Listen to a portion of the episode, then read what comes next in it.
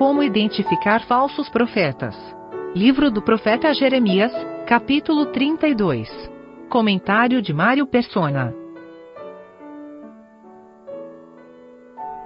A condição de Israel era muito muito parecida dos judeus, né? Era muito parecida com a cristandade hoje, porque eles tinham o reconhecimento como um povo, mas eles estavam de tal maneira uh, impregnados de, de idolatria e de, de falsos profetas que chega uma hora como essa que só tem um, só tem uma voz ali falando qual é a verdade de Deus e todos os outros indo, indo contra.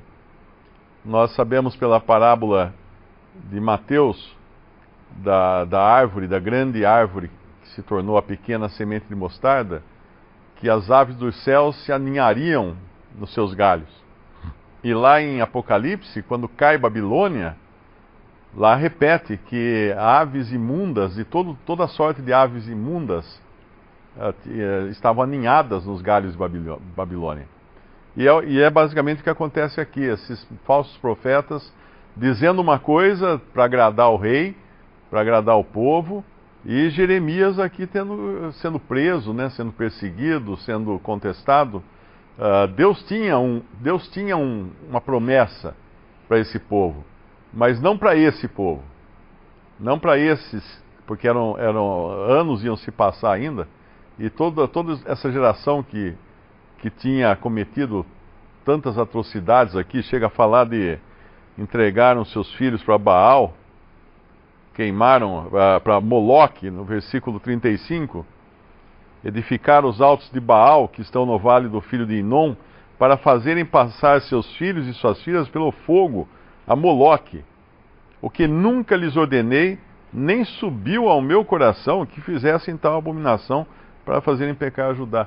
Eu não sei se, é, se existe fundamentação arqueológica para isso, mas uma vez eu li um, um artigo que falava que a estátua de Moloque era, um, era uma estátua oca feita de metal com um buraco no peito e os braços estendidos. Então eles colocavam o bebê nos braços do, da estátua de Moloque, os braços eram inclinados para trás, aí eles acendiam fogo dentro da estátua e à medida que ia esquentando a estátua, os bebês começavam a se mexer e rolavam para dentro do ventre de Moloque, onde tinha a fogueira dentro da, da estátua.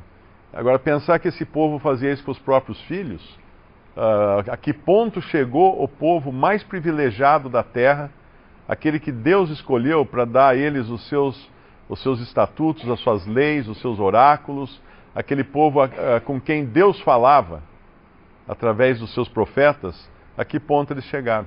Agora, a que ponto chegou a cristandade hoje, uh, com, tanto, com tantas aves malignas aninhadas também nos seus galhos? E fazendo coisas abomináveis. A gente hoje, hoje um telefonema estragou meu dia. Ligou um sujeito para mim de manhã e ficou mais de meia hora contando de tudo que ele passou, perdeu a mulher, perdeu os filhos, perdeu a, a largaram ele, na verdade, o emprego, perdeu todos os bens, já está velho e mas ele foi numa igreja evangélica há alguns anos e lá profetizaram para ele que vai voltar tudo. Ele vai receber a mulher de volta, os filhos de volta, tudo de volta. E aí ele ligou desesperado porque não aconteceu ainda a profecia. Como é que, como é que, por que não está acontecendo a profecia? Meu amigo, enganaram você. Não tem profecia nenhuma.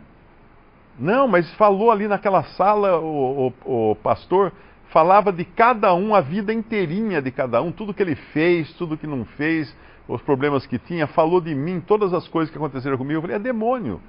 Os demônios sabem tudo o que aconteceu na sua vida, não, não tem dúvida disso. Eles conhecem, eles estão vendo o que aconteceu na sua vida.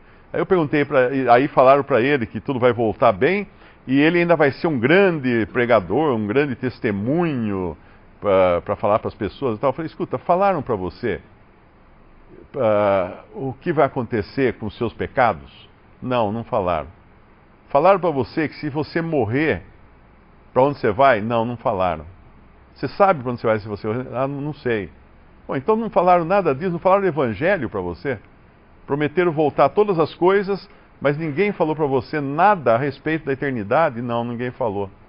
Aí eu falei do evangelho para ele e falei, para com isso, some disso, não, não, é, não é por aí, né?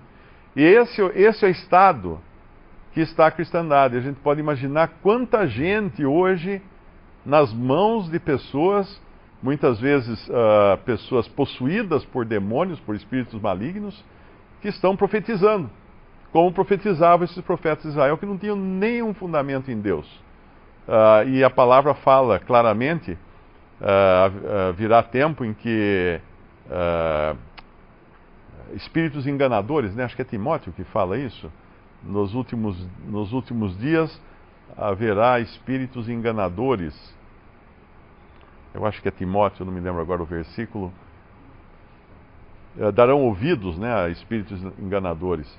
Mas essa é a situação hoje. Então, quando a gente vê um profeta indo contra a corrente, falando aquilo que o povo não queria escutar, é justamente hoje, se você fala do evangelho para uma pessoa, ela não quer escutar, ela quer escutar que tudo vai ficar bem, que ela vai, a vida dela vai ser restaurada, o emprego vai voltar e tudo mais. Mas o evangelho claro e, e cristalino não.